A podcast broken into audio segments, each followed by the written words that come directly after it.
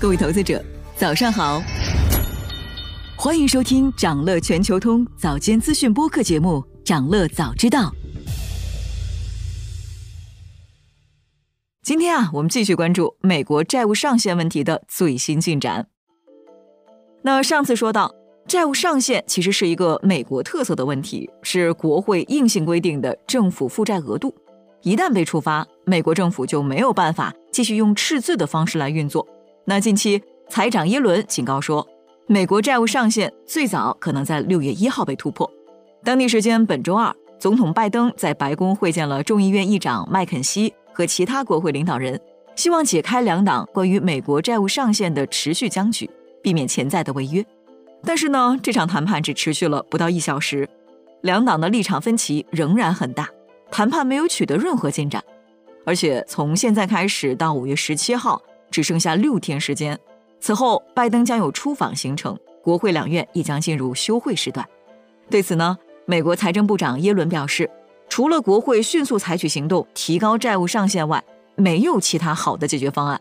而参议院共和党领袖麦康奈尔也警告说，他不会打破党派僵局去拯救拜登，白宫必须跟议长麦肯锡一起找出办法。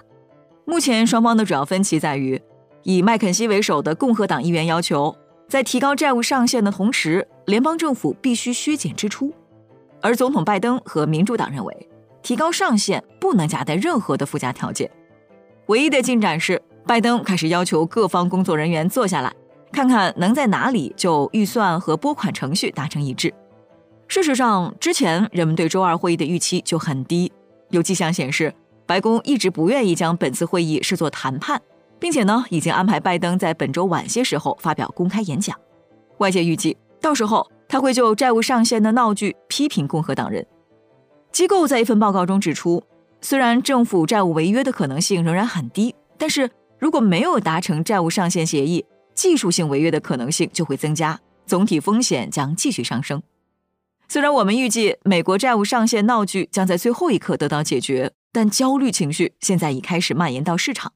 牛津经济学院的首席分析师也说，投资者已经在回避六月、七月和八月到期的债务，同时把一年期信用违约掉期的价格推到历史新高。身价九十九亿美元的投资人德鲁肯·米勒说：“他不希望出现技术性违约，一旦出现，将触发市场事件。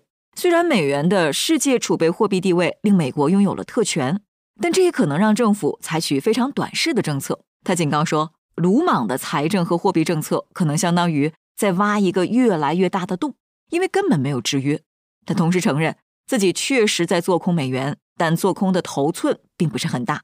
他还透露。自己持有黄金和白银。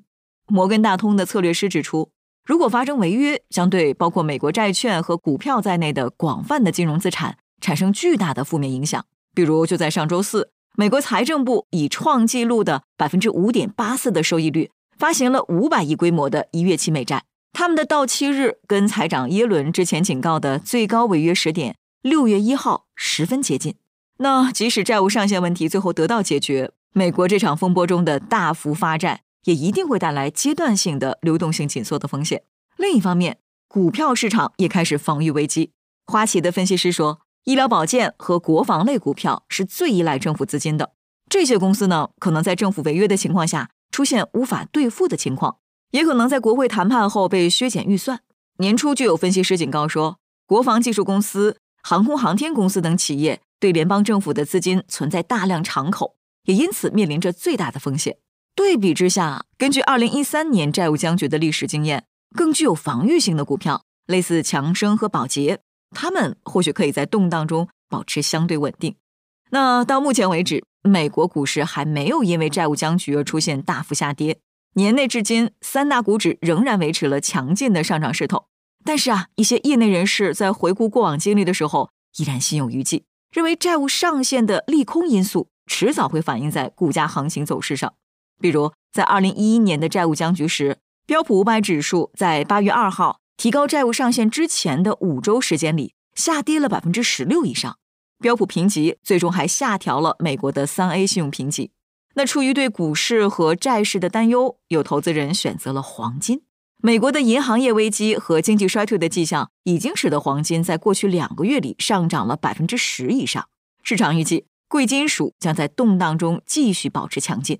而在大宗商品方面，因为美国债务问题迟迟没有得到解决，需求受到抑制，经济压力促使美国银行下调了对二零二三年布伦特原油的价格预测。美银目前预测，二零二三年布油的均价为每桶八十美元。比此前预期的八十八美元下调了百分之九。研究团队的主管在最新报告中写道：“货币力量正在拖累布伦特原油价格。此外，债务上限的紧张局势可能会加剧宏观逆风。”他还指出，美国债务违约的保险成本最近处于二零零九年以来的最高水平，因此，美银将今年全球石油消费增长预期下调到每天一百二十万桶，明年下调到每天一百万桶。同时，将二零二四年的布油价格预期维持在每桶九十美元。想了解更多新鲜资讯，与牛人探讨投资干货，现在就点击节目 show notes 中的链接，进入掌乐全球通 app。以上就是今天掌乐全球通掌乐早知道的全部内容，期待为你带来醒目的一天。祝您在投资中有所斩获，我们明早再见。